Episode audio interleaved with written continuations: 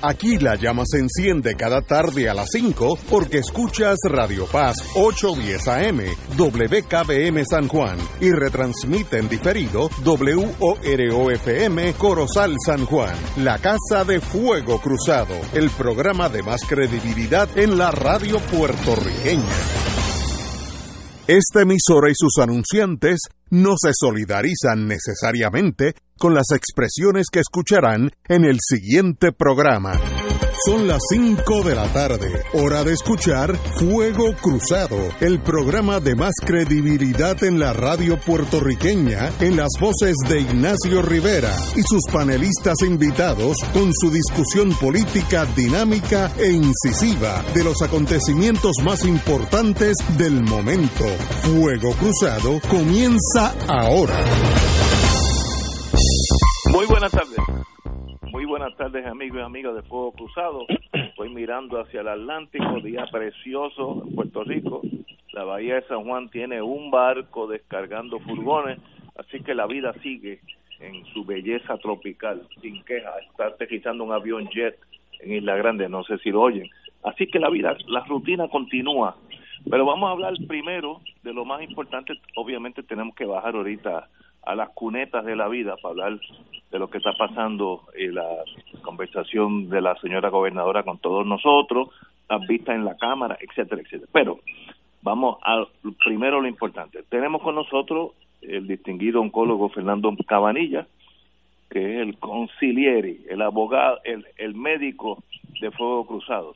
Muy buenas tardes, doctor Cabanilla. Buenas tardes a todos. Aquí también disfrutando. Díganos, ¿por dónde, ¿por dónde es que estamos? Bueno, pues estamos estamos bien. Eh, déjame explicarte. Eh, a pesar de que rompimos la barrera de, mil casos nuevos, eh, precisamente hoy, la pendiente de la curva está como empezando, empezando no, sigue aplanándose. Todavía no está plano, o sea que todavía todavía van a seguir más más casos por un tiempo. Eh, pero lo, interesante es que el, tiempo que está tomando ahora en duplicarse el número de casos nuevos, el total de casos nuevos, es 14 días, mientras que antes era 7, o sea que parece estar eh, cambiando eh, la pendiente de la curva y para mí, que la impresión mía es que a lo mejor para mayo ya hubiésemos llegado al pico, y es lo que había dicho el Departamento de Salud, sin embargo, eh, cambiaron ahora la predicción, la pusieron para, para junio. La, la, el aplanamiento eh, de la curva y el, el, tope de, de, casos que se supone que, que, alcancemos y de ahí para abajo pues se queda plana o empieza a bajar pero la, la, las noticias son buenas porque comparado con por ejemplo Nueva York que ello es un verdadero desastre pues nosotros estamos súper bien comparado con muchos de los estados de, de Estados Qué Unidos. bueno saber eso. Eh, además de eso, pues solamente hubo un caso que confirmado que murió ayer. Digo confirmado porque también ellos están contando eh, los casos que clínicamente parecen ser coronavirus, pero que no, no se les hizo la prueba.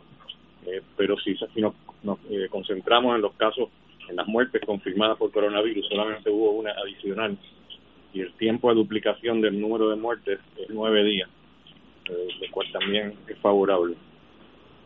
Eh, también hay una estadística que es importante que empezaron a reportarla hace poco en el dashboard del Departamento de Salud y es el número de cuartos de compresión negativa que están disponibles y cuántos están ocupados. ¿Por qué es importante eso? Porque yo creo que eso, si llevan buena contabilidad de eso, pues nos va a reflejar de qué es lo que está pasando en los hospitales en cuanto al número de pacientes con coronavirus. Porque una cosa son los números confirmados, que obviamente dependen mucho del, del número de pruebas que se hacen.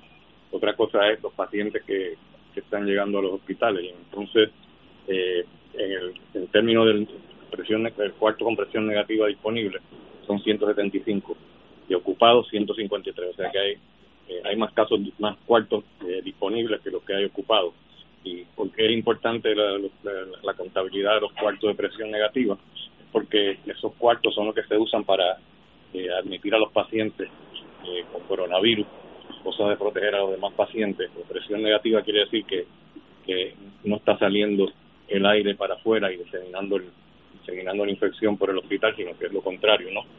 tiene presión negativa, por lo tanto entra aire, pero no sale para, los otros cuartos, digo, para los otros, otras partes del piso del hospital. Así que eso, pues, eh, yo lo veo favorable también, que hayan tantos cuartos con presión negativa disponibles. Eh, entonces, eh, otra cosa que es interesante, saliéndonos de Puerto Rico, a menos que tengan alguna pregunta por el momento acerca de, de las estadísticas de Puerto Rico. Yo, yo tengo una pregunta. Yo ayer vi en la televisión europea que varios países europeos que han pasado por las de Caín están empezando a abrir sus negocios. Holanda, eh, se me olvida ahora los, eh, la República Checa, etc. Como que todo el mundo empieza a, por, por ejemplo, creo que en Holanda ya permite las escuelas primarias ir a clase, eh, otros los, los negocios pequeños, como que vi un resurgir de la actividad económica limitadísima, pero un empezar a caminar. ¿Qué usted cree de esa tesis? Bueno, sí, yo creo que poco a poco tendrán que ir abriéndose. Esos países no son los países que más incidencia tienen de coronavirus. Eh, comparado con Italia y España, eh, prácticamente no tienen gran cosa allí. Pero sí, yo creo que hay que ir experimentando a ver que una vez eh, llegue al, tope la curva y empiece a disminuir, pues yo creo que ahí probablemente vamos a tener que empezar a, a, reinstituir la, normalidad, pero no, no vamos a ir de, cuarentena total a normalidad completa. Obviamente tiene que ser algo gradual. Paulatino sí, empiecen, por ejemplo, eh, abrir eh, algunos restaurantes, por ejemplo, abrir los restaurantes. Las escuelas yo no las abriría eh, así de, momento eh, todas, porque en las escuelas yo creo que son un poco importantes, porque los niños eh, tienden a presentar muchas veces sin síntomas o con muy pocos síntomas, a veces parece como si fuera un catarro. Entonces yo creo que van a empezar a contagiarse uno a los otros y llevar la infección a la casa donde los padres y los abuelos tendría más cuidado con la, con la escuela. Pero sí, poco a poco tendremos que ir regresando a la normalidad cuando ya las cosas mejoren más.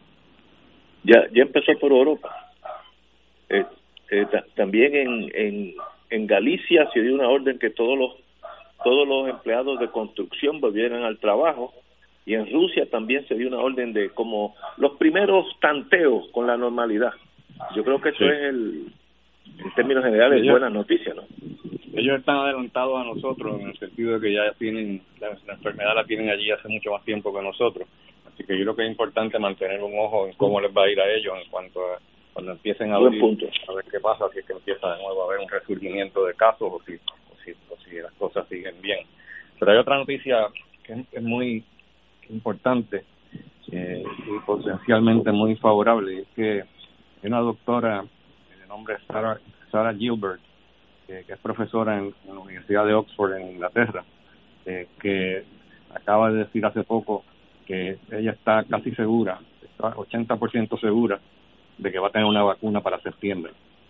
Wow. Cual sería, eh, sería un récord, porque en Estados Unidos pues se está hablando de un año, año y medio, y ella dice que para septiembre, o sea que en cinco meses ella cree que la va a tener. Ojalá eso sea verdad, porque eso sería eh, la forma más rápida de controlar esto, ¿no?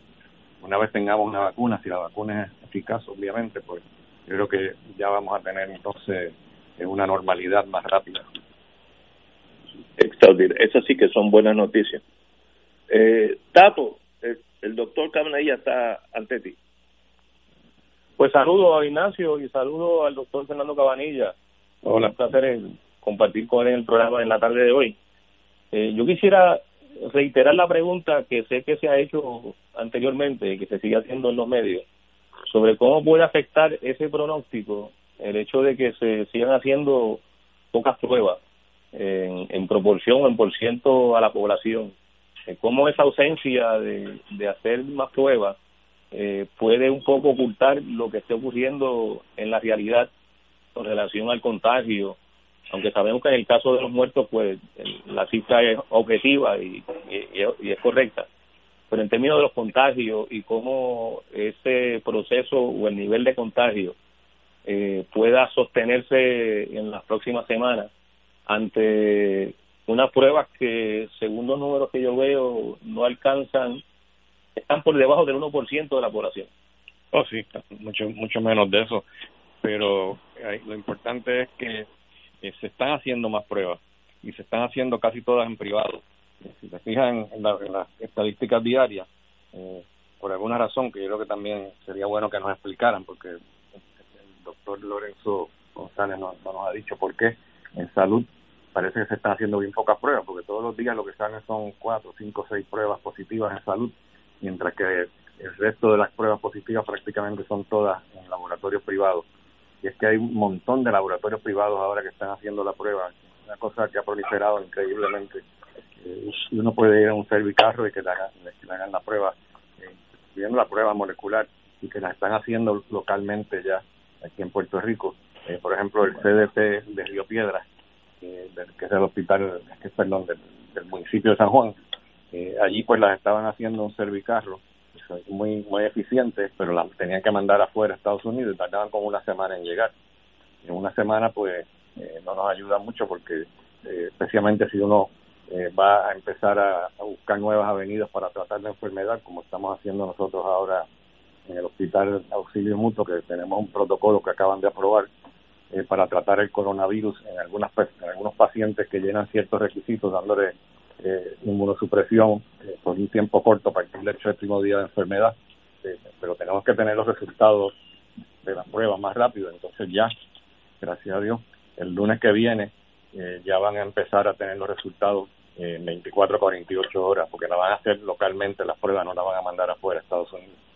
Buenas noticias. Buenas noticias también, pero en cuanto a la pregunta, el número de pruebas, pues sí, está muy por debajo eh, de lo que debiera estar, eh, pero hay, como dije, ha aumentado drásticamente, a pesar de que ha aumentado drásticamente, eh, pues no, no ha aumentado tanto los casos como ha aumentado el número de pruebas que se están haciendo. Y además eso está reflejado también, por eso es que es importante mantener un ojo en el número de admisiones a los hospitales y en el número de, cuartos con presión negativa que están disponibles, porque si realmente las pruebas que estamos viendo, los resultados de sangre de las de sangre, perdón, de las pruebas de PCR que estamos viendo eh, no reflejan la realidad, pues estaríamos viendo la realidad reflejada en el número de cuartos con presión negativa, que ya estaría cada vez habría menos menos y menos, y no, no es así.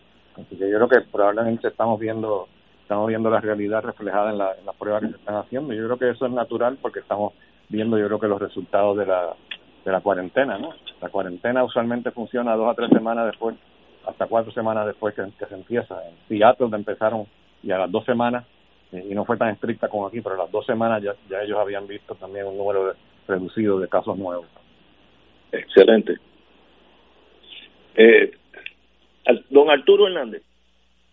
Muy buenas tardes, Ignacio, a Tato y al distinguido galeno que nos visita, eh, doctor Cabanilla.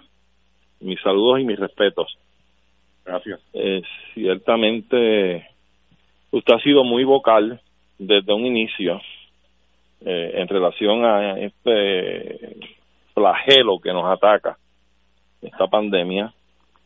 Y naturalmente ha vertido ciertas opiniones profesionales que han sido muy acertadas. Pero al día de hoy, eh, y es a lo que me quiero dirigir, existe una un reclamo de la Asociación de Hospitales donde le urgen a la gobernadora el realizar una solicitud de fondos a nivel del gobierno federal disponibles. Estamos hablando de alrededor de unos dos mil millones de dólares para asignarle a hospitales, que entre otros asuntos incluye primordialmente, según lo que he conocido, eh, para materiales protectores eh, de seguridad para los empleados y toda, todo el equipo médico que trabaja en los hospitales. Eh, y le quería preguntar, porque creo que para esta solicitud hay hasta mañana viernes. Quería preguntarle a usted, como uno de los galenos que tienen privilegio en el auxilio mutuo y en cualquier otro hospital, yo desconozco, este, ¿cómo usted ve la realidad de los hospitales en términos de su equipamiento para poder enfrentar este asunto, esta epidemia, y, y este planteamiento de la Asociación de Hospitales? Sí, bueno, pues hay, hay problemas con eso. Eh, tenemos eh, una limitación en cuanto al, al equipo eh, protector para cuando uno va a ver un paciente con coronavirus, no, no para cuando uno está viendo cualquier paciente, sino cuando hay un paciente con, coronavirus ya diagnosticado, pues hay que protegerse todavía más, ¿no? Entonces, pues, ahí es donde hay bastante escasez, además de las máscaras N95, eh, que también son dificilísimas de, de conseguir hoy en día. Eh, así que es, una preocupación. No sé cuánto tiempo le quede de equipo protector al auxilio, pero hace un par de semanas habían dicho que le quedaban como dos semanas nada más y estaban desesperadamente buscando eh, fuera en, Estados Unidos para conseguir más, más del equipo. O sea que el, dinero no es el, problema, el problema es que no, que, no existe eh, el material, o sea, la, demanda es tan tan grande en todo Estados Unidos que, que no se consigue tan fácilmente. Y eso es una preocupación definitivamente, porque si empiezan a enfermarse el, personal médico y paramédico, pues ya, ya sabemos la catástrofe que puede ocurrir. Wow. Bueno, señores, señor, eh, mejor dicho, licenciado, usted, usted es un hombre libre. Doctor Cabanillo, un privilegio tenerlo aquí. Lo, lo llamaremos el lunes a ver por dónde vamos. Tenemos que una también, licenciado. Regresamos con Fuego Cruzado. Fuego Cruzado está contigo en todo Puerto Rico. No cojas calle. Quédate en casa respetando el toque de queda. Durante el lockdown solo puedes hacer gestiones específicas en los días que la tablilla de tu auto así lo autoriza. Puedes ir a una gasolinera, al supermercado, farmacia o laboratorio médico. Si tienes una emergencia, acude al hospital. No arriesgues tu vida y la de los demás. Sigue las instrucciones para evitar el COVID-19. Hazlo por tu familia y tus amigos. Por todos. Si tienes preguntas, llama al 787-999-6202. Cuida tu salud. Protege los tuyos. Departamento de Salud, Gobierno de Puerto Rico.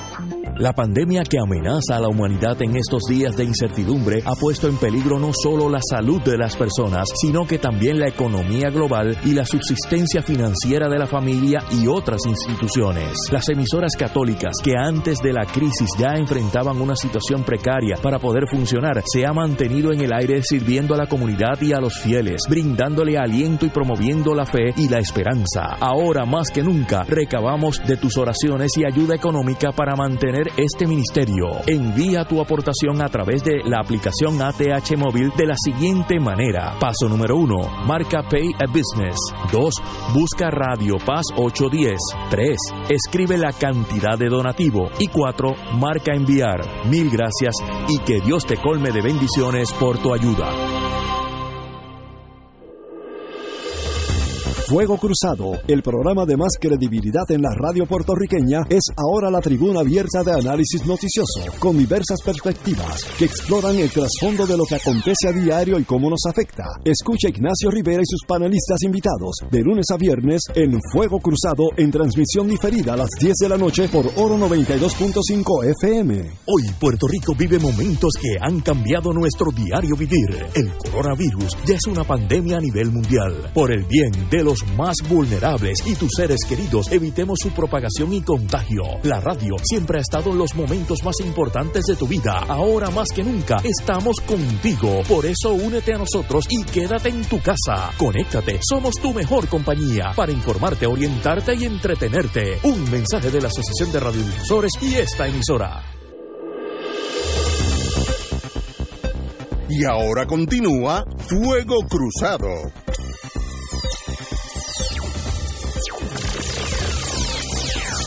Regresamos a Fuego Cruzado, eh, distinguidos amigos y amigas. Tenemos, vamos a bajar ahora a las trincheras de la vida. Eh, yo tuve por disciplina que oír todo lo que la señora gobernadora se dirigió al país y lo tengo escrito en, eh, escuetamente, así que no voy a tomar todo el tiempo. Pero básicamente eh, mi apreciación y lo que yo oí ella tuvo una conferencia de prensa abierta, eh, salió de su propio aislamiento periodística, lo cual yo creo que es muy positivo. En España sería que este es el rebote ah, ante la catástrofe de hablarle solamente a los periodistas del Canal 6, que son sus empleados, y no traer a ningún otro periodista, pues obviamente ese malestar entre la prensa y la gobernación ganó la prensa y a lo cual nos alegramos todos. Eh, como dije anteriormente, eh, las últimas dos semanas no han sido muy positivas a la señora gobernador. Su imagen como gobernadora, pues, ha sido tan valiente en estos en estos eh, días. Y como se dice en el mundo de publicidad, ella está efectuando un relaunching, lanzarse de nuevo para empezar en cero eh, y ver si todavía continúa en la en la carrera partidista. Eh, le di, habló, empezó con los incentivos, eh, que hay unos sobrantes que si la Junta de Control Fiscal eh, lo permite, le darán 500 dólares a cada eh, contribuyente como incentivo, incluyendo los pensionados, eh, bonos a maestros por su excelencia. Eh, de paso, la Junta dijo esta tarde que no ha recibido ningún solicitud de la gobernadora de estos 500 dólares por, por ciudadano, pero que lo concedan. Eh, horas extras a los policías, que eso es más, más que humano, yo, yo diría necesario, y 700 maestras las tornaron permanentes, pues eso es, como diríamos allá en Brooklyn, small politics, es la política clásica, y eso pues hay que entenderlo. Pero eh, también indicó que hay una ofensiva primarista, todos estos problemas eh, son motivados por la pugna de ella con el lado Pierluisi y eso explica toda esta burundanga eh, que yo creo que pues eso es típico político, pero en realidad eh, los errores que se han cometido no fue por Pierluisi, fue por ella. Eh, anunció en el lado positivo la cancelación de todos los contratos con Juan Maldonado, licenciado, y con Tito Laureano, con Apex eh, Construction, eh, todos los contratos. Eh, yo, eh, este señor Tito Laureano fue el, el, que le refirió a Rodríguez Quiliquini la compañía esta inexistente, Apex, etcétera, etcétera, eh, que hasta una firma falsificada hay, la empresa que iba a vendernos las pruebas ayer dijo que nunca habían recibido ningún nada de Puerto Rico, así que eso era un mega fraude. Y también que eh, va a nombrar un funcionario federal, un empleado federal aparentemente, que vele por los intereses de salud, eh, compras, etcétera, etcétera. Yo creo que eso es bienvenido. Eh, y entonces reiteró la agenda política en su contra, indicó que sigue siendo candidata a las primarias, y que las vistas cámaras pues etcétera. Eh, yo creo que lo único importante ahí varias cosas. Primero que sigue en su ambición de ser la gobernadora de Puerto Rico derecho tiene. Eh, eliminó a los mismos que hace una semana ella exoneró de toda culpa que yo dije en el programa que eso era un error hoy les cancela todos los contratos. Pregunta si uno fuera principiante en abogacía.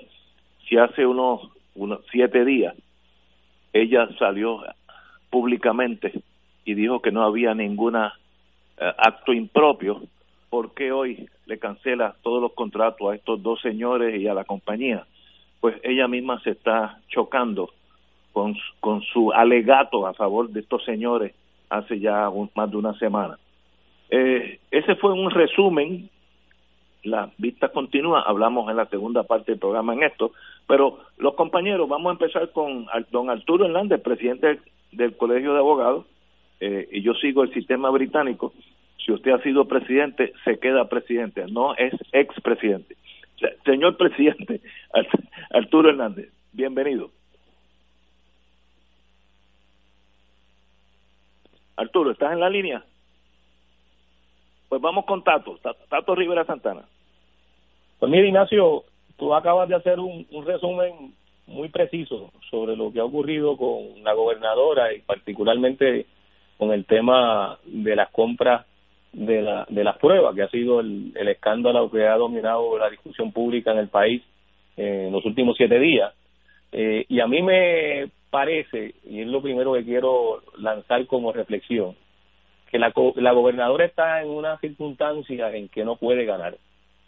Eh, en estos momentos ella hizo lo que no debió haber hecho un político en estas circunstancias, que fue que se escondió por siete días.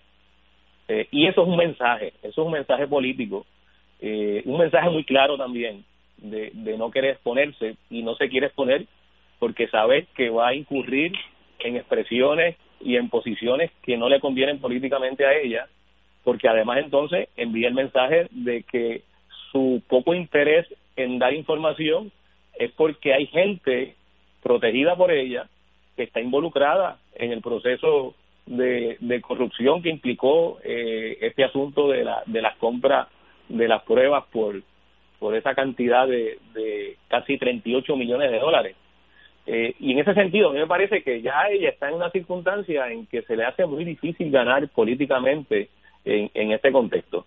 Eh, luego tiene una investigación en la Cámara de Representantes que ha sacado muchísima información de tres personas que estuvieron involucradas en lo que fue todo el proceso de contratación eh, y de incluso de los trámites para para que se depositaran los 19 millones en esta empresa constructora que no tenía ningún tipo de experiencia, como se ha dicho ya, en la compra de, productos, equipos médicos.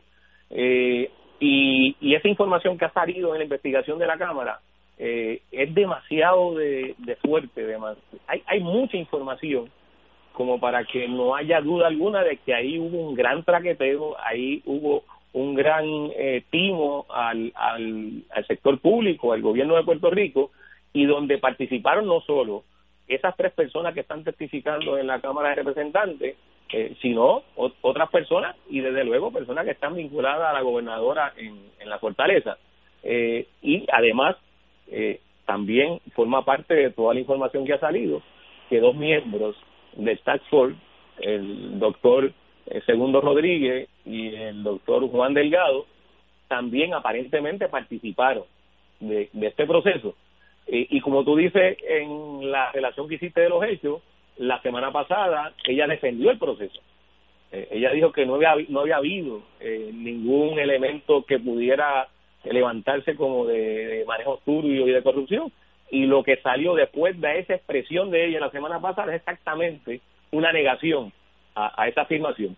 Y yo creo que su ausencia esos siete días obedece efectivamente a que quedó desmentida con toda la, la información que sale. Hoy trata de hacer una conferencia de prensa que se le llama por ahí un control damage, un control de daño, para ver cómo puede recuperar algún tipo de terreno o del terreno que ha perdido. Y, y hoy en la conferencia de prensa también surgieron más dudas. Lo, que intentó aclarar no lo aclaró eh, y siempre en este tipo de conferencia de prensa, sobre todo cuando se da en este contexto de esta información que ha salido, de ella no haber sido clara desde un principio, es que cada expresión que ella hace eh, genera más dudas y, otra serie de cuestionamientos, como efectivamente le hicieron algunos periodistas en la conferencia de prensa. Y el balance, a mi juicio, de esta conferencia de prensa es que ella no pudo. Ella no pudo eh, controlar lo que ha representado en términos del daño político eh, todo este proceso. Peor aún, el hecho de eh, concentrar su argumentación en que el asunto o la investigación en la Cámara eh, obedece estrictamente a las pugnas interna en el Partido Nuevo Progresista con relación a las primarias entre ellas y Pedro Pierluisi, pues es una expresión de esas demagógicas que ya el país las conoce y que realmente no añaden ni aportan nada a la discusión de fondo y a lo que debe ser ella como gobernadora, en ese sentido portavoz de, de darle información correcta y de brindar lo que lo que el país necesita brindar para que finalmente se aclare. Así que a mí me parece que, que ella no ha quedado bien en, en este proceso.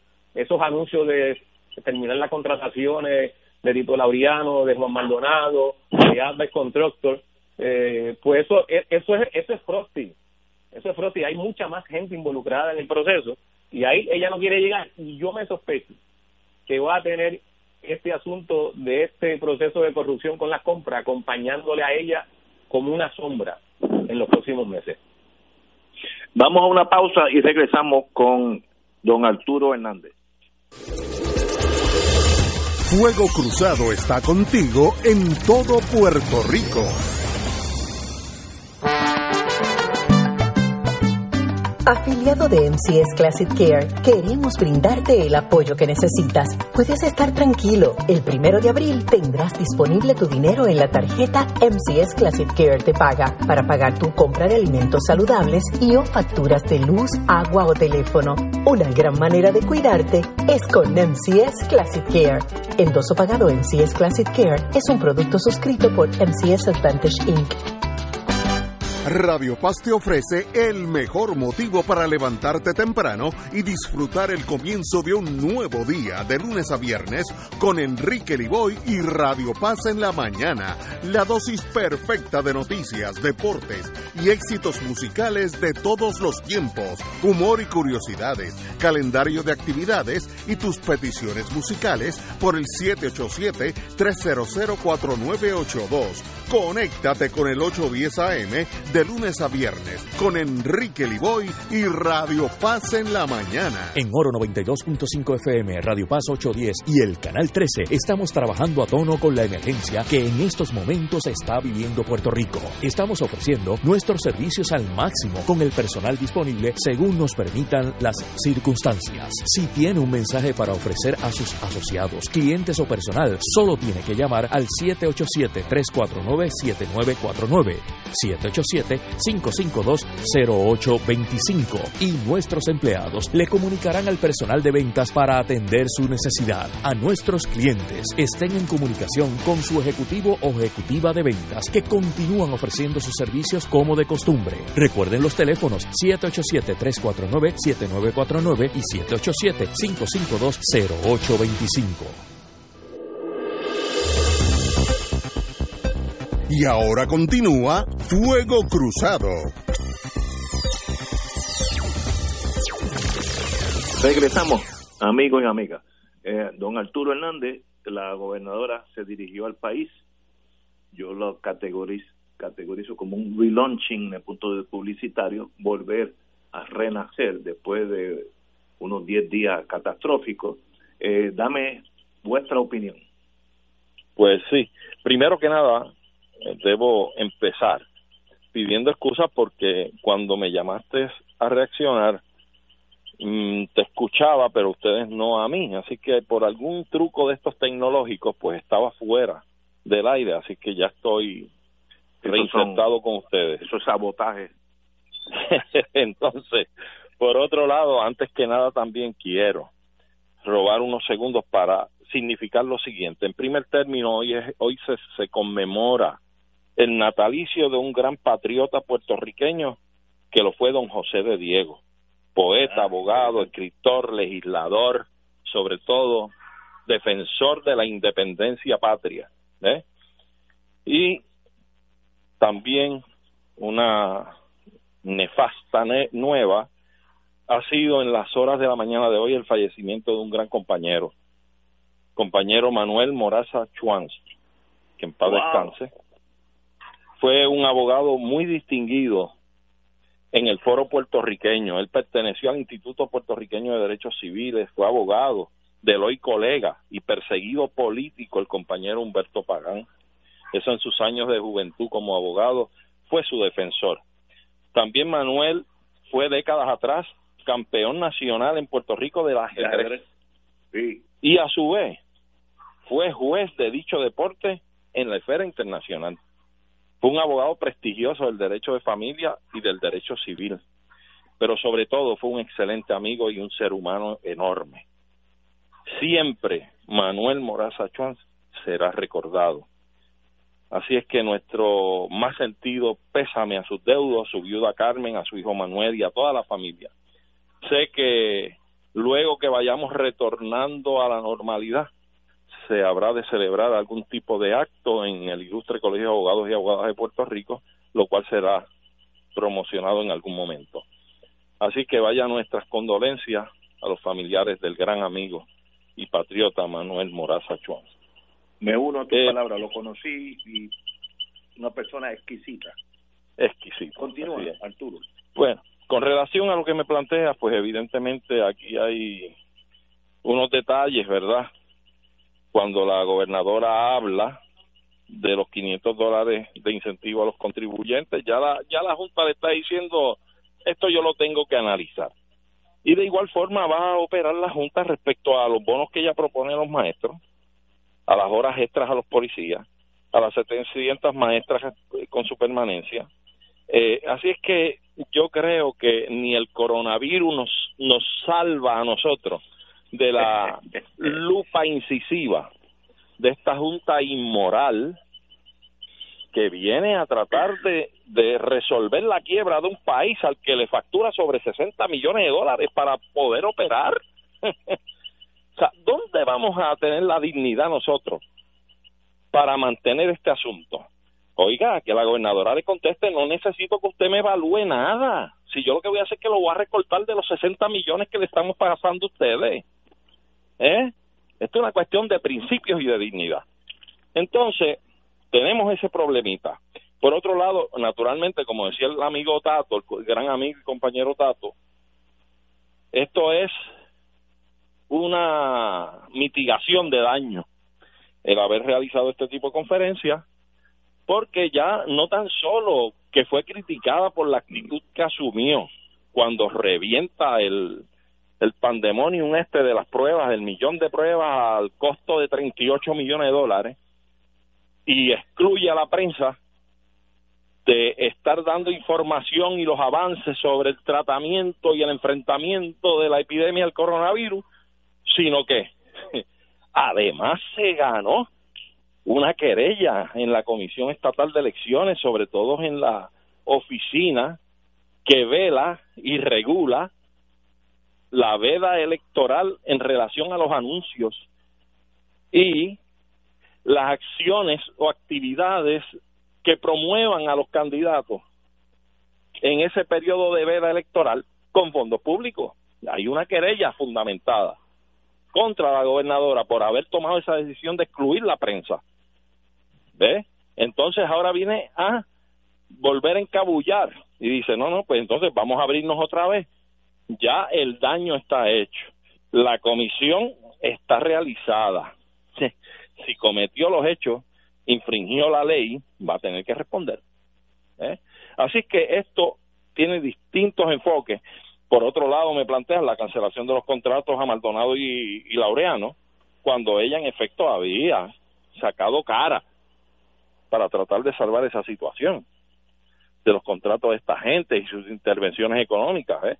Así es que vemos la ambivalencia de esta señora en la arena política y administrativa y yo creo que da malas señas, da muy malas señas, porque no es solamente que estoy cancelando los contratos, tiene que decir, mire, me equivoqué o tuve información falsa o me hicieron falsas representaciones y además de que estoy cancelando los contratos, estoy despidiendo a quien me hizo creer que era lo contrario y por eso me, me, expresé así hace dos semanas atrás o una semana atrás. ¿eh? Así es que el entretela de todo esto, como un buen cirujano, hay que tener un buen bisturí amolado para empezar a hacer las incisiones correspondientes a ver por dónde es que la telaraña se sigue extendiendo.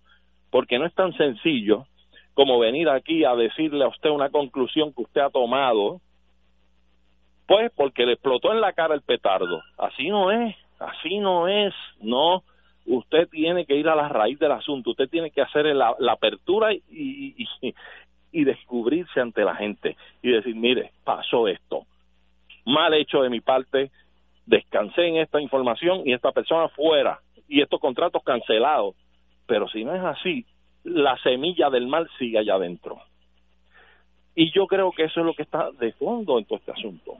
Aquí la, la información que se tiene de las personas del Task Force y de las personas que se han mencionado del Task Force, segundo y el otro médico, es que son unos profesionales excelentísimos. Eso no quita, eso no quita cuál es la evaluación que hay que hacer o que se ha hecho o se haya hecho de estas personas excelentes profesionales en sus desempeños administrativos, en posiciones que hayan ocupado, en sus desempeños económicos, en sus relaciones económicas con otras personas. Todo eso es importante y máxime cuando se trata de fondos públicos, pero más aún, más importante aún, cuando se trata de una emergencia de salud nacional en el país. Eso sí es importante. ¿Cómo es posible que pruebas que se dice aquí que se conseguían desde 10 dólares hasta las más caras a 21 dólares? Aquí se está hablando de que se están comprando a treinta y pico de dólares. Aquí hay un tumbe dentro de la desgracia del país, dentro de la emergencia, dentro de la necesidad, dentro de la carencia económica. ¿ah? Aquí están los buitres picoteando el cadáver. Y esto hay que acabarlo. Y esto hay que acabarlo con las consecuencias hasta el final. Aquí hay que meter a la gente presa, al que sea tiene que ir a la cárcel. ¿eh? Y hay que quitarle títulos y hay que hacer lo que haya que hacer. Porque aquí esta gente tiene que aprender y los que vienen detrás tienen que aprender. Y hay que sanear. Hay que sanear el gobierno de Puerto Rico. Hay que quitar a toda esta gama de politiqueros que lo que hacen es nutrirse de lo que queda, de lo que hay, a costa del sacrificio, a costa del sufrimiento de la gente de nuestro país. Ya basta. Tengo una pregunta para el compañero Arturo Hernández. Él dijo, eh, y yo sé que él habla de la mejor, mejor intención y buena fe, que la gobernadora debiera tomar, en inglés se dice un stance, una posición en la cual ella dice, mire, eh, en torno a estos 500 dólares, yo voy a disponer, etcétera, etcétera. Ella, mi querido hermano Arturo, no tiene ese poder. En una colonia, el que manda es el poder metropolitano. Ese es el problema. Wow, ok, pues estamos, estamos de acuerdo. bueno, ese es el problema, pero no es eso tan solo, Ignacio. Es que tú tienes que estar dispuesto a retar ese poder. Eh, porque tú tienes que pararte en la línea en que tú obedeces o tú defiendes a tu gente. ¿eh? Lo es más, mira, olvídate de los 500 dólares, Ignacio.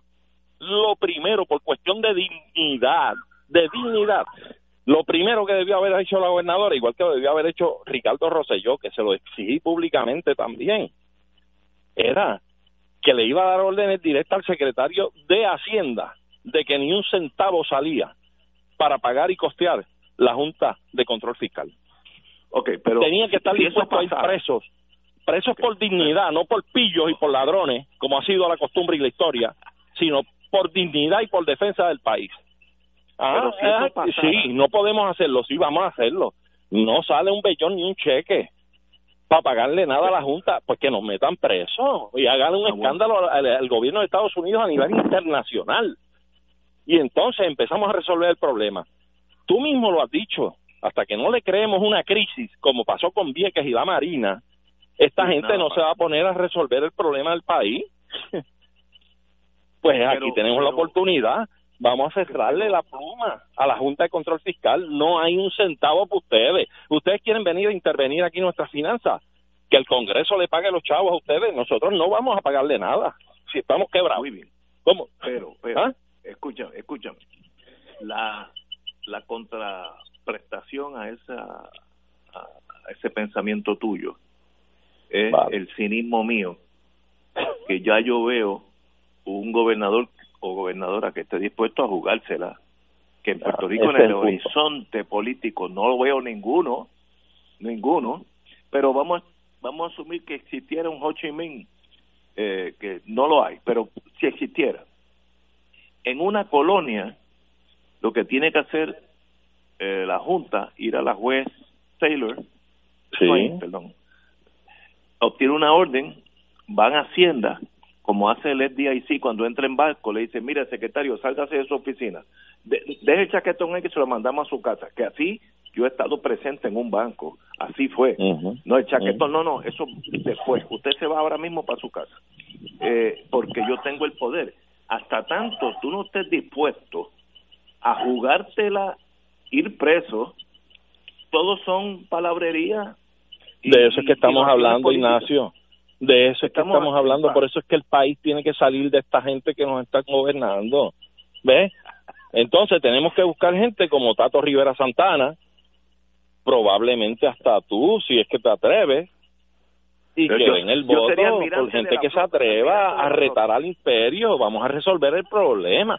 Oye, es que más allá de todo el asunto de retar al imperio, para que se sienta a resolver esto, es un asunto de principios y de dignidad.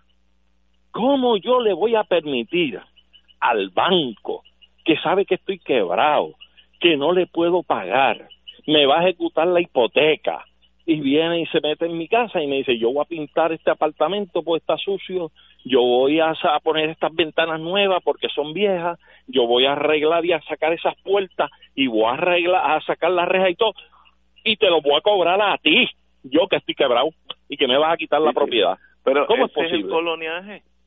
No, pero es que con eso es que hay que acabar. y tú tienes que decirle al banco, pues mire, no, vamos a hacer lo siguiente, si usted lo, lo, lo hace, no le voy a pagar un centavo. Y si usted insiste, pues usted aquí no me entra. Aquí usted no me entra a tocar una ventana ni una puerta. ¿eh?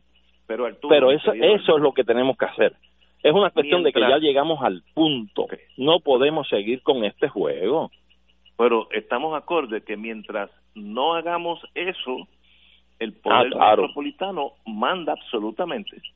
Sí, mientras no hagamos eso, no se trata de no no se no se chocan las dos piedras y no saca la chispa para sentarnos a dialogar y a resolver el problema. Oye, yo me acuerdo cuando chiquito de noche chocábamos chino con chino y, salían chispitas. Yo me acuerdo de eso.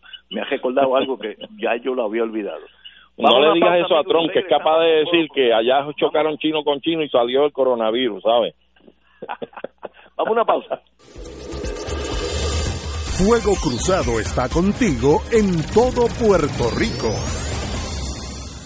La pandemia que amenaza a la humanidad en estos días de incertidumbre ha puesto en peligro no solo la salud de las personas, sino que también la economía global y la subsistencia financiera de la familia y otras instituciones. Las emisoras católicas que antes de la crisis ya enfrentaban una situación precaria para poder funcionar, se ha mantenido en el aire sirviendo a la comunidad y a los fieles, brindándole aliento y promoviendo la fe y la esperanza. Ahora más que nunca, recabamos de tus oraciones y ayuda económica para mantener este ministerio. Envía tu aportación a través de la aplicación ATH móvil de la siguiente manera. Paso número uno, marca Pay a Business. 2. Busca Radio Paz 810. 3. Escribe la cantidad de donativo. Y 4. Marca enviar. Mil gracias y que Dios te colme de bendiciones por tu ayuda. Fanático del deporte, la mejor información y el mejor análisis lo escuchas los sábados a las 2 de la tarde por Impacto Deportivo con Javier Sabat y el más completo elenco en deportes por Radio Paz 810 AM y en las redes sociales Facebook Impacto Deportivo Radio PR Twitter e Instagram Impacto underscore Deport juntos, impactando el deporte nacional. Ante las grandes dificultades y pruebas a las que nos enfrenta la vida, podemos buscar la oportunidad para enriquecer nuestra unión familiar. Tengamos presente los consejos que nos dan los profesionales de la salud. En estos días, quédate en casa y comparte con los tuyos, conversa con tus hijos y medita sobre cómo podemos ser mejores personas y amigos. Eleva una oración por los que no están a tu lado y mantente comunicado con tu gente más cercana. Estoy convencido de que al amparo de María, nuestra Madre, y acompañados por la labor y el esfuerzo de todos los profesionales de la salud, superaremos esta situación porque somos gente de gran fortaleza espiritual e insuperable voluntad. A nombre de toda nuestra iglesia, reciban todos los que escuchan la bendición. Que el Señor les bendiga y les proteja siempre.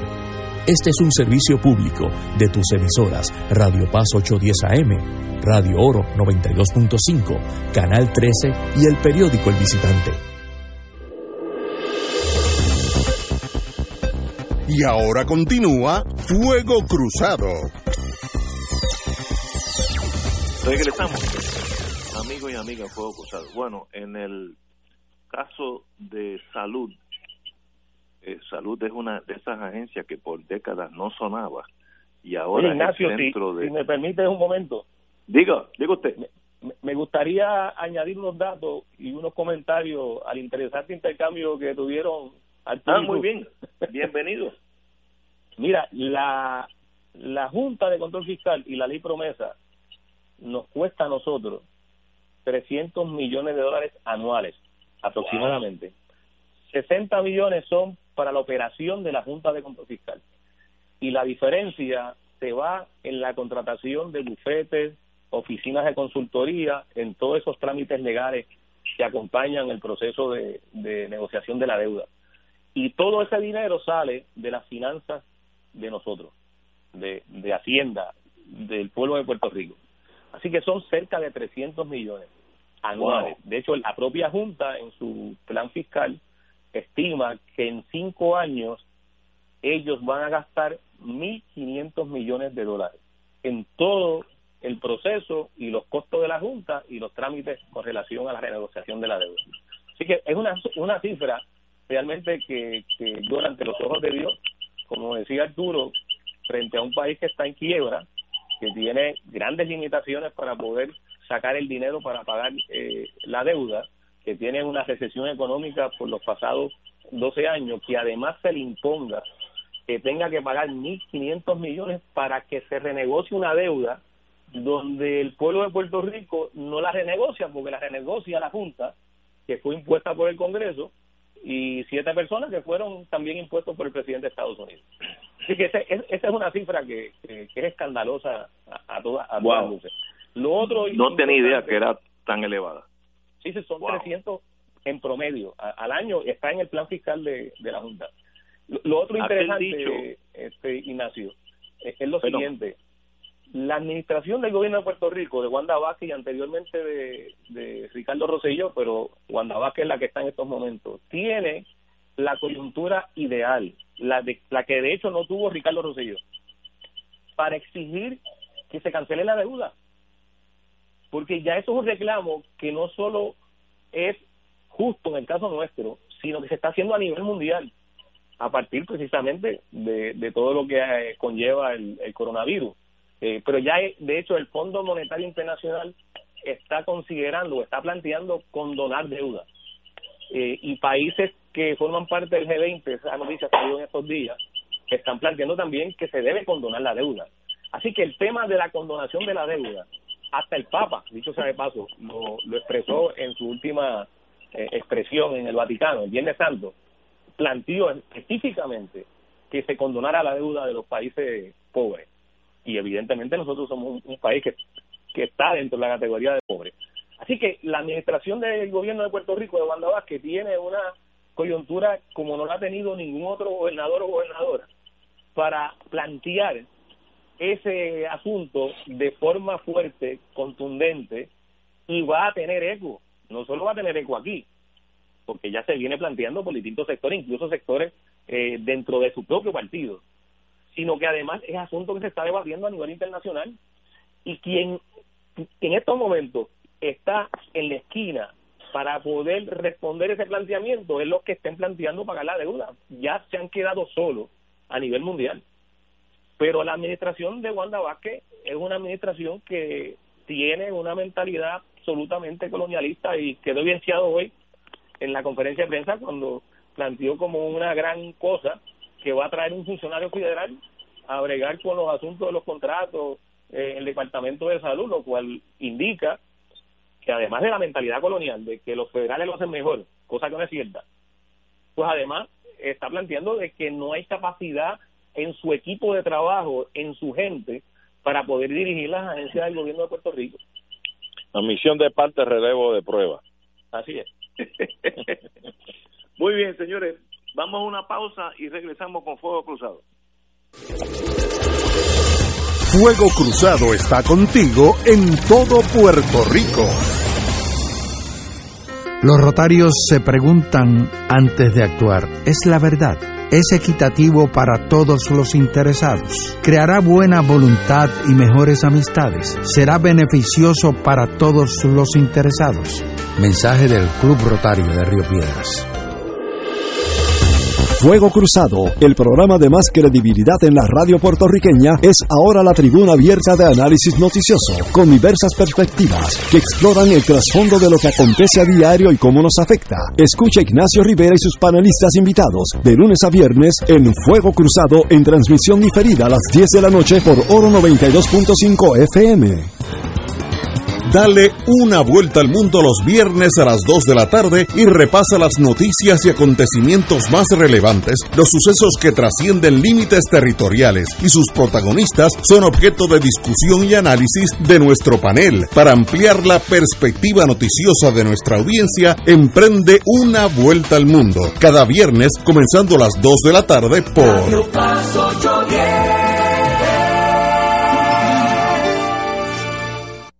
La pandemia que amenaza a la humanidad en estos días de incertidumbre ha puesto en peligro no solo la salud de las personas, sino que también la economía global y la subsistencia financiera de la familia y otras instituciones. Las emisoras católicas que antes de la crisis ya enfrentaban una situación precaria para poder funcionar, se ha mantenido en el aire sirviendo a la comunidad y a los fieles, brindándole aliento y promoviendo la fe y la esperanza. Ahora más que nunca, recabamos de tus oraciones y ayuda económica para mantener este ministerio. Envía tu aportación a través de la aplicación ATH móvil de la siguiente manera. Paso número 1. Marca Pay a Business.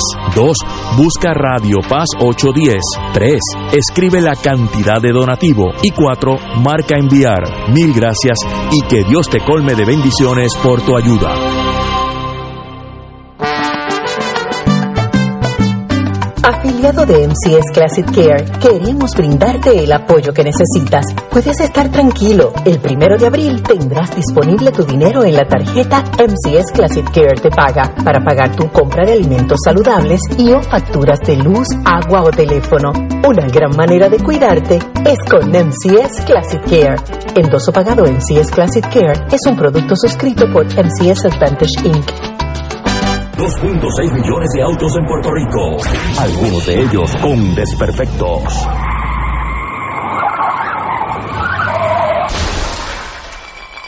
Autocontrol. Tu carro. Tu carro. Tu mundo. Lunes a viernes a las 11 de la mañana por Radio Paz 810 AM. Cada sábado de 9 a 11 de la mañana tendrás un encuentro con De Frente con la Verdad, donde se discuten asuntos que tocan de cerca la actualidad en todas sus perspectivas, las historias que afectan a tu diario vivir, estos y otros temas analizados desde el punto de vista evangélico. De Frente con la Verdad, todos los sábados de 9 a 11 de la mañana por Radio Paz 810.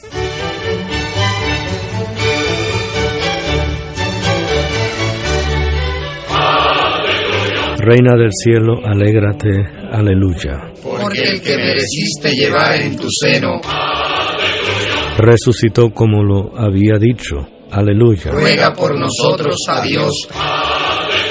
Gózate y alégrate, Virgen María, aleluya. Porque ha resucitado Dios verdaderamente. Oremos. Oh Dios, que por la resurrección de tu Hijo, nuestro Señor Jesucristo, has llenado el mundo de alegría.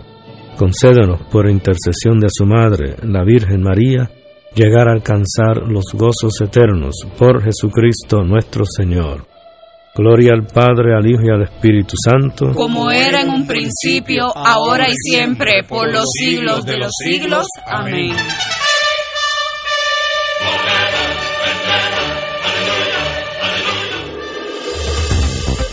Aquí la llama se enciende cada tarde a las 5 porque escuchas Radio Paz 810 AM, WKBM San Juan y retransmite en diferido WOROFM Corozal San Juan, la Casa de Fuego Cruzado, el programa de más credibilidad en la radio puertorriqueña.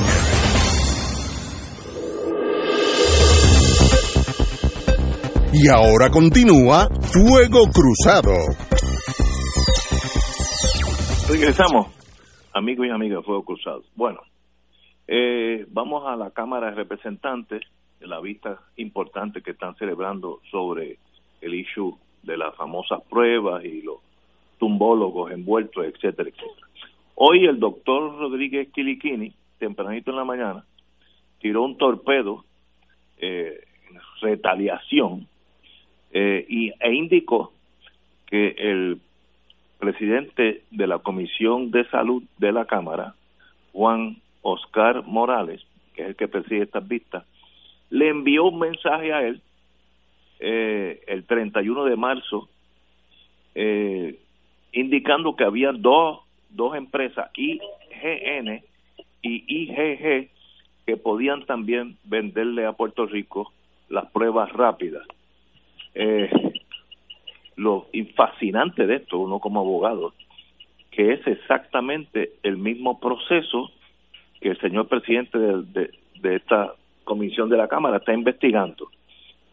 Él está investigando qué actuaciones o quiénes estuvieron envueltos en sugerir qué compañía, etcétera, etcétera, y a su vez él también lo hizo, queda muy mal parado en, este sentido, a, a mi ver. Hubiera sido mejor que él no hubiera estado envuelto, pero la vida no es perfecta. Hoy también la secretaria oficial de Salud, Adil Rosa, eh, indicó que no acepta el ofrecimiento de inmunidad. Eh, le dieron 48 horas para que lo, pensara. Eh, no la quiere porque no tiene nada que esconder. Pues bien, bienvenida, que, diga la verdad y se va para su casa. Así de, de cosas, eh, así de sencillo es esto. La señora Mabel Cabezas sale de nuevo al redil, era la jefa de personal sin entrenamiento alguno a, esos efectos. Y eh, la señora Adil Rosa implicó directamente al jefe del Task Force, eh, Segundo Rodríguez Quiliquini, que éste le pidió que trabajara las cotizaciones de Apex. Todo esto es como un cóctel molotov que va a explotar en cualquier momento. Eh, eh, también la señora Adil Rosa indicó que todo el contrato este de los 38 millones se hizo a espaldas de la secretaria interina eh, Quiñones Longo. Eh, sencillamente es algo que uno no puede ver cuántas calamidades hay en un solo evento burocrático. Aquí hay, sin contar, que hace unos días nos dimos cuenta que una de las firmas del contrato es falsificado, que la el suplidor de esta prueba, Australia, nunca oyó nada de Puerto Rico en ningún sentido. Uno pues, dice, bueno, pero ¿qué hay que hacer aquí? Este, buscar un lanzallamas y usarlo porque es que es la única forma de examinar jamás, por, aunque estemos tres años en vista y los políticos tienen otras agendas, no creo que se pueda desenmarañar esta catástrofe económica con visos de tumbología. Tato.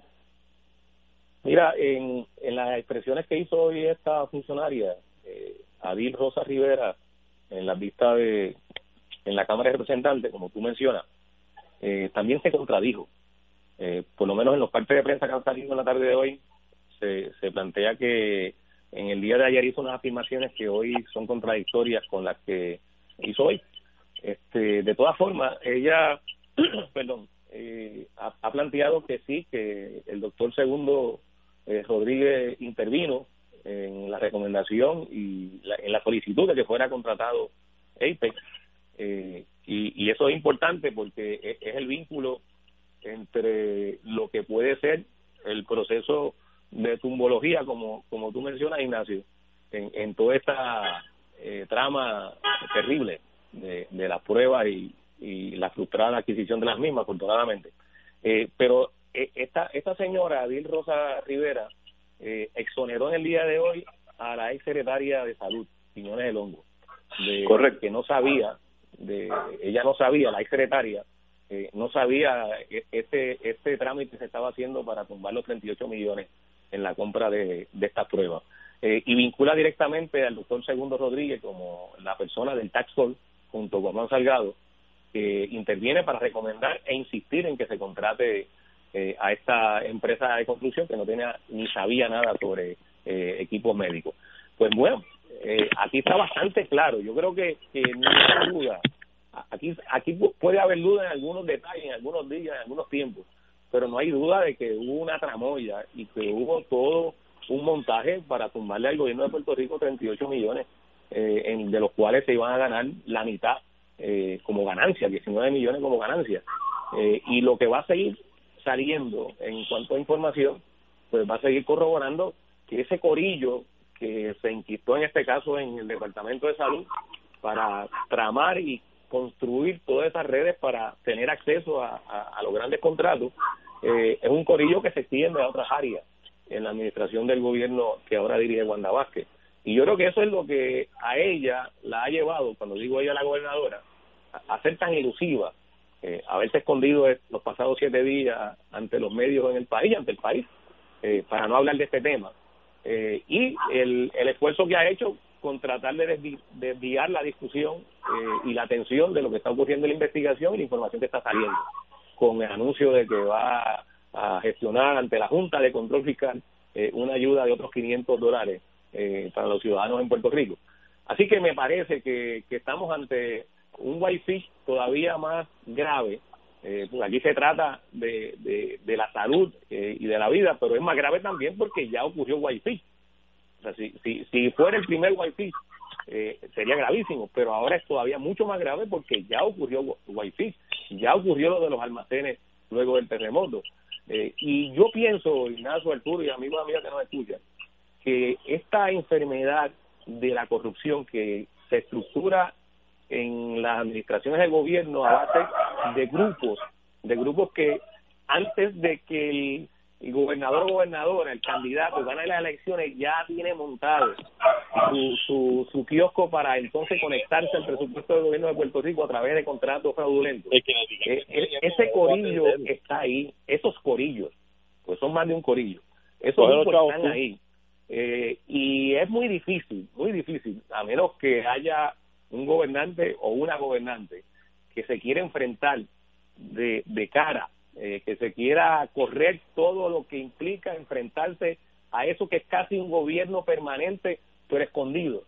Eh, es muy difícil que pueda manejarlo, tendría que tener esa estamina que hasta ahora la gobernadora no ha demostrado que la tiene y que por el contrario, con las expresiones que hay y sobre todo con la conferencia de prensa de hoy, lo que nos, nos dio a entender es que, que no tiene esas rodillas para poder enfrentar eh, esa estructura de control de las finanzas del gobierno de Puerto Rico a través de estos grupos. Totalmente de acuerdo, eh, Tato. Eh, don Arturo. Pues mira, Ignacio, aquí vamos a comenzar planteando lo siguiente. Fíjate, surge muy interesantemente el planteamiento que hace el doctor Segundo Rodríguez respecto a que el presidente de la Comisión de Salud de la Cámara había hecho dos referidos a su persona sobre empresas o individuos que tenían el ofrecimiento de estas pruebas para que se considerara o lo analizaran, ¿verdad? Como cuerpo asesor. Pero entonces, esto demuestra dos cosas, a mi modo de ver, ¿verdad? En primer término, que entonces era un modus operandi que probablemente probablemente no era nada malo, o sea, si usted tiene un cuerpo asesor, ¿verdad? Si usted tiene un cuerpo asesor para todo este asunto de la pandemia, para todos estos asuntos de salud y entiende que lo más práctico y lo y además el dictamen es que cualquier asunto relativo a esta, a esta epidemia y a esto que ellos trabajan se les refiere a ellos en primera instancia para que lo evalúen y hagan su recomendación. Pues mire, el presidente de la Cámara como legislador y al tener la información obró de conformidad. Fantástico, ¿ok? Hasta ahí estamos bien. El problema es el siguiente, como tú planteabas ahorita, si el presidente de esa comisión hoy está investigando incisivamente sobre esos referidos, etcétera, si él hizo referidos, él debió haber sido prudente e inhibirse de dirigir los trabajos en esa comisión y de participar en esa comisión por la pureza de los procedimientos, ¿eh? Porque se convierte él en testigo de que yo también sometí recomendaciones al doctor.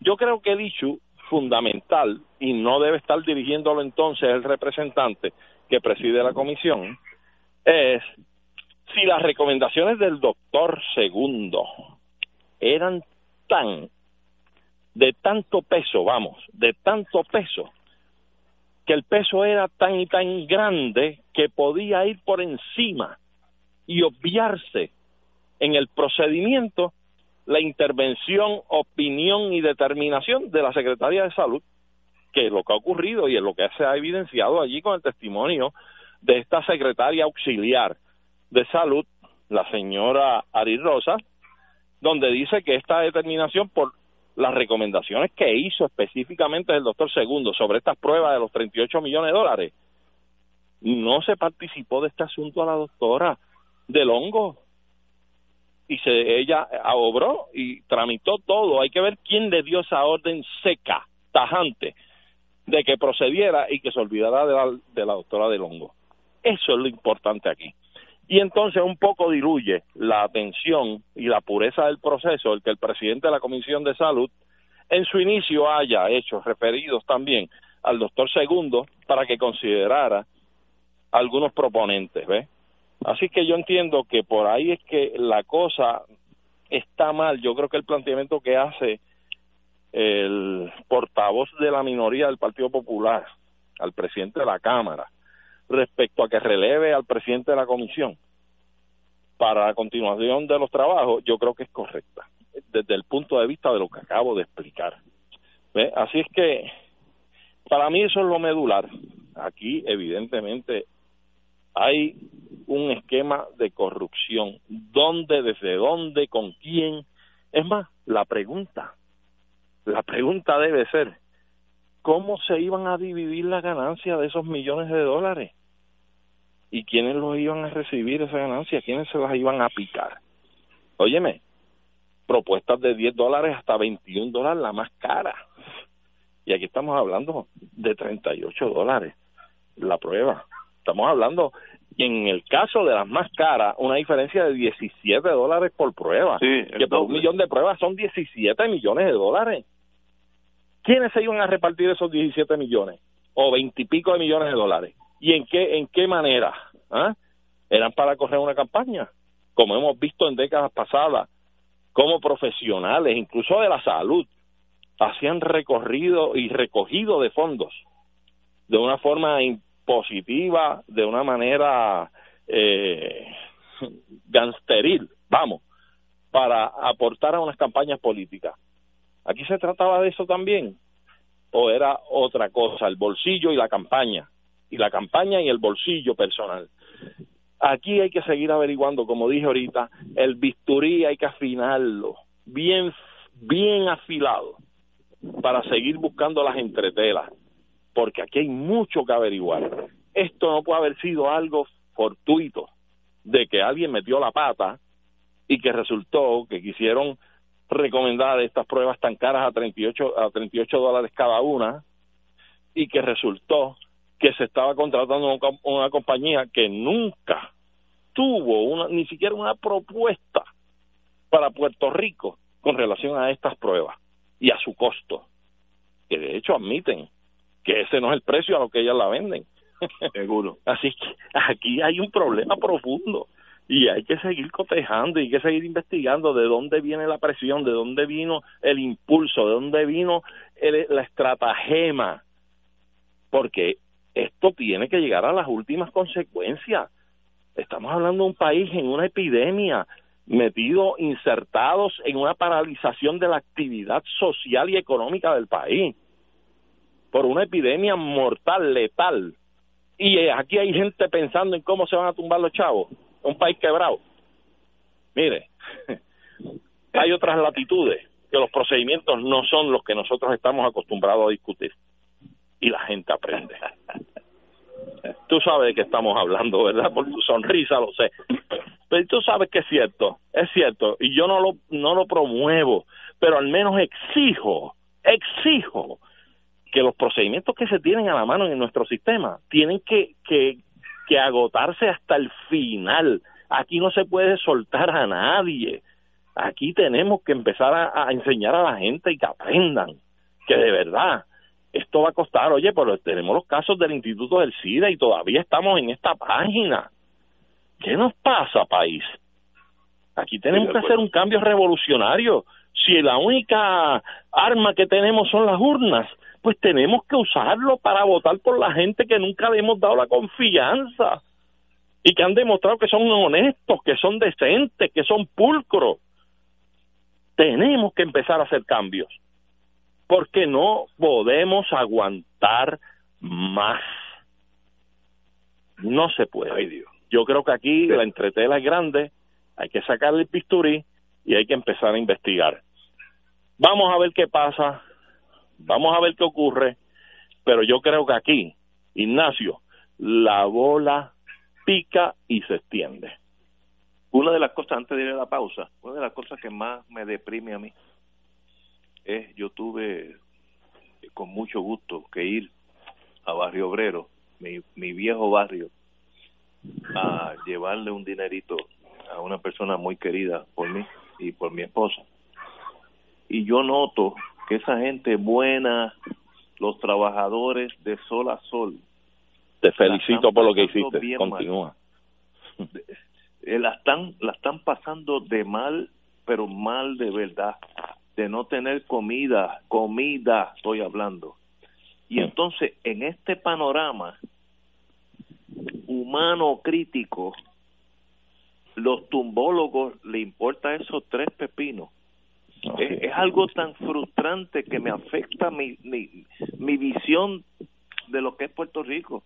Miren, a los políticos que viven lo más bien con choferes y bombillitas que prenden y apagan los carros, que les fascinan y dan discursos y ponen la voz así. Métase en barrio obrero, en tras talleres, pero no a dar una vueltita. Vean lo que le está pasando allí los seres humanos, los que trabajan todos los días y con eso viven. Hay una necesidad espantosa de comida, estoy hablando. No estoy hablando de otras cosas. Entonces, en ese panorama que les rompe el corazón eh, a ese servidor y mi esposa y a todo puertorriqueño que sea sensible, hay tumbólogos, pues sencillamente el paredón es un llame, ¿sabe? Hay que usar entonces, eh, como dice Arturo, si la única, el único arma es ir a votar, pues hay que ir a votar, pues, pero eh, eh, es que es imperdonable, imperdonable la callosidad de nuestros políticos, imperdonable. Y los que están alrededor, que son los tumbólogos. Tenemos que ir a una pausa, amigos. Fuego Cruzado está contigo en todo Puerto Rico. ¿Qué es la cuarentena? Es quedarte en casa durante 14 días en un cuarto aislado de tu familia. Si diste positivo a la prueba de coronavirus o si tienes síntomas como fiebre y tos, debes aislarte. Toma tus medicamentos y usa mascarilla. Cada vez que utilices el baño, asegúrate de limpiarlo con desinfectante. Sigue las instrucciones que te ofrece el gobierno y sus profesionales de la salud. Hazlo por tu familia y tus amigos, por todos. Llama al 787-999-6202. Cuida tu salud, protege los tuyos. Departamento de Salud, Gobierno de Puerto Rico. La pandemia que amenaza a la humanidad en estos días de incertidumbre ha puesto en peligro no solo la salud de las personas, sino que también la economía global y la subsistencia financiera de la familia y otras instituciones. Las emisoras católicas que antes de la crisis ya enfrentaban una situación precaria para poder funcionar, se ha mantenido en el aire sirviendo a la comunidad y a los fieles, brindándole aliento y promoviendo la fe y la esperanza. Ahora más que nunca, recabamos de tus oraciones y ayuda económica para mantener este ministerio. Envía tu aportación a través de la aplicación ATH móvil de la siguiente manera. Paso número 1. Marca Pay a Business. 2. Busca Radio Paz 810. 3. Escribe la cantidad de donativo. Y 4. Marca enviar. Mil gracias y que Dios te colme de bendiciones por tu ayuda. Radio Paz te ofrece el mejor motivo para levantarte temprano y disfrutar el comienzo de un nuevo día de lunes a viernes con Enrique Liboy y Radio Paz en la mañana. La dosis perfecta de noticias, deportes y éxitos musicales de todos los tiempos, humor y curiosidades, calendario de actividades y tus peticiones musicales por el 787-300-4982. Conéctate con el 810 AM de lunes a viernes con Enrique Liboy y Radio Paz en la mañana. Y ahora continúa Fuego Cruzado.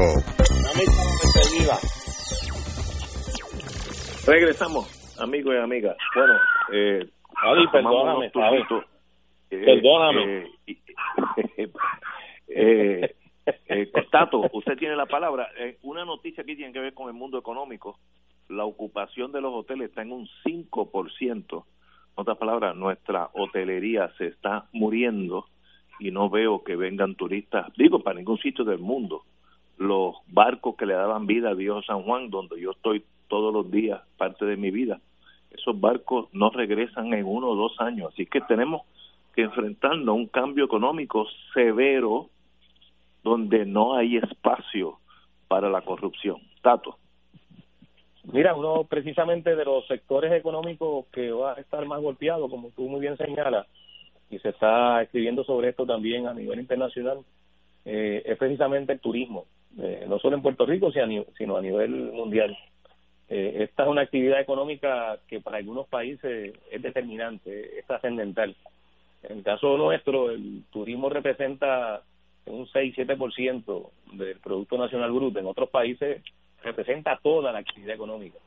Eh, así que hay países que van a tener unas enormes dificultades económicas para enfrentar las necesidades de, sus sociedades y de, su gente eh, luego del coronavirus, eh, porque el proceso de transición a restablecer las actividades económicas no va a ser de golpe, va a haber una transición y se habla de etapas, de la misma forma que se ha hablado de etapas para enfrentar la pandemia, se habla de etapas para una vez que esté controlada la pandemia, cómo se regresan a las actividades eh, regulares, a las actividades económicas.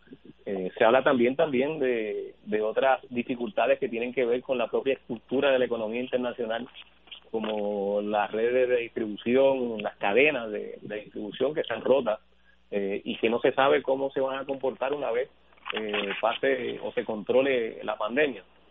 Así que el, turismo ciertamente es una de las actividades, si no es la más golpeada, de las más golpeadas que va a salir de esta de esta situación eh, y de todo lo que ha implicado desde el punto de, vista económico.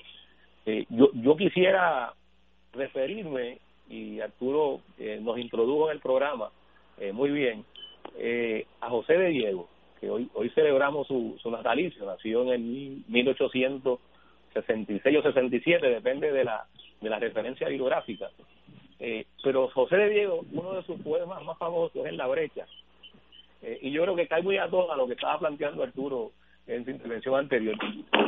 Eh, frente a todo lo que estamos viviendo, frente a esta situación de desgobierno, frente a las dificultades que tenemos como país para poder nosotros tomar las decisiones que queremos tomar, eh, que tenemos un régimen colonial que no nos permite, que nos tiene las manos atadas, que encima de lo que es la naturaleza propia de ese régimen colonial, tenemos una Junta de Control Fiscal que en estos días acaba de anular la ley 29 que aprobó la legislatura y que beneficiaba a los municipios eh, y que la anuló junto con la anulación de otras 23 medidas que había tomado eh, el gobierno de Puerto Rico dirigidas precisamente a atender situaciones económicas. Eh, y esta particularmente, la que tiene que ver con, con los municipios, es de un alcance profundo eh, porque se trata de que ahora los municipios tienen que asumir el pago de, de la tarjeta de salud eh, y el paygo de los empleados. Eh, y eso para algunos municipios los convierte prácticamente en municipios que no pueden operar, o sea, lo, los hace inoperantes. y esto es una decisión que toma la jueza Laura Taylor Swain, una jueza en un tribunal de Estados Unidos, en virtud de una ley que aprobó el Congreso de Estados Unidos y que sus consecuencias para nosotros los puertorriqueños y puertorriqueñas puede ser, lo puede tener la implicación de que se cierre el municipio. Fíjense lo, lo, lo que implica eh, el alcance que tiene no tener la capacidad política para nosotros decidir eh, nuestras cosas en función de nuestras necesidades y nosotros diseñando nuestro vestido y ajustado a nuestra a nuestra medida. Bueno, pues frente a esa realidad tan, dura eh, que se ha revelado en los últimos años, que cada vez se corrobora más, yo creo que el, el poema de la brecha de José de Diego eh, es algo que nos puede inspirar. Eh, en, ese poema José de Diego nos dice, haz como el zorro acorralado embiste y como el toro que no embiste, muge.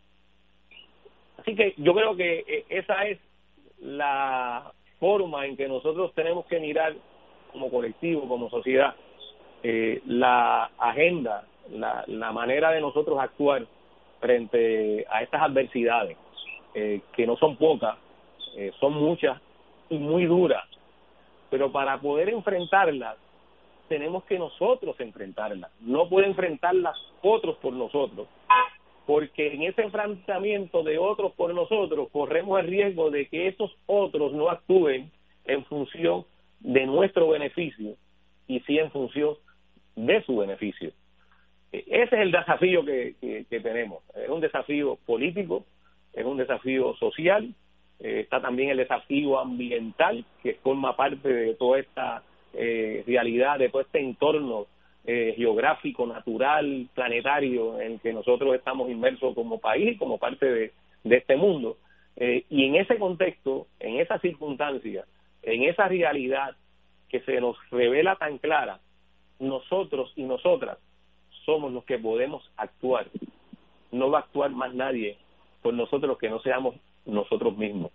Y yo creo que asumir nosotros en ese sentido la rienda de nuestro destino y de nuestro presente principalmente eh, es el desafío, es lo que tenemos que, que, atender y, y encaminarnos. Arturo, tienes dos minutos. Un minuto y medio puedo decir que en primer término más que nada es una tarea existencial, más que ambiental, política, social, económica, es existencial, es de nuestro propio ser, de nuestra propia naturaleza, idiosincrasia, existencia y subsistencia. Pero en fin, y creo con una acotación, con el mayor cariño a mi hermano Tato, tal vez era al revés. Haz como el toro acorralado muge y el que no muge, embiste. Así mismo es. Ok, pues muy bien. Yo creo finalmente, este, Usted Ignacio, y yo no. Ah, yo creo que finalmente a nosotros nos une, a todo el país, nuestro sentir, nuestra identidad, nuestra nacionalidad, que si no bien está eh, estampada en los artículos legales, jurídicos, políticos, eh, está, está vibrante, está, eh, existe, vibra eh, como, como ese nervio que constantemente está en actividad, está aún en el subconsciente de todos los puertorriqueños somos nacionales de esta isla nación, Puerto Rico. Y yo no tendría ningún problema en que en el día de mañana, si Estados Unidos cambia su política nacional y decide hacer una asociación de países libres y soberanos para conformar eh, eh, una eh, federación o confederación de estados soberanos en el Caribe o en la América, pues mira, yo diría, vamos a, considerarlo como país soberano e independiente, sí, claro, pero yo no estoy dispuesto a que me traguen, a que me borren, que en tres o cuatro, cinco, seis, siete décadas mis descendientes no sepan lo que es hablar español, que tengan una referencia de lo que una vez fue Puerto Rico. Eso no es negociable. Por eso probablemente el eslogan de don Luis Ferré pegó tanto de la estadía jíbara. Una ilusión, una utopía. Pero bueno, el destino se encargará. Ciertamente nosotros tenemos que trabajar con lo que nos ocupa de inmediato, con nuestra realidad. Mientras tanto y mientras resolvemos ese problema futuro, tenemos que bregar con lo que tenemos tenemos que ser firmes contra la corrupción, tenemos que ser firmes en el reclamo de la claridad y de la transparencia y tenemos que empezar a hacer cosas distintas, Ignacio, distintas. Como tú ahorita dijiste, si la única arma que existe es el voto, pues hay que votar. Y yo te iba a añadir, te estoy empujando, hay que votar distinto y diferente, Ignacio. Con eso no vas a resolver el problema del estatus pero vamos a empezar a resolver el problema que tenemos hoy en nuestra vida cotidiana del gangsterismo, de la tumbología, como tú señalas, del trueque, del padrinaje. Vamos a empezar a hacerlo distinto. Vamos a darle la oportunidad a los que siempre le, le hemos negado la oportunidad y que han demostrado por décadas que han estado ahí que han sido honestos, decentes, pulcros, íntegros. Tenemos que empezar a dar ese cambio en la actitud de la gente, tenemos que empezar a probar alternativas diferentes. Con eso los dejo. tenemos que irnos y reitero lo que los tres estamos pensando. Aquel que traiciona al país en este momento de necesidad, hasta en el sentido de hambre, es traición a la patria. Y uno sabe qué hacer con los traidores a la patria. Sí, señor. Señores, hasta mañana, amigos. Gracias. Hasta luego.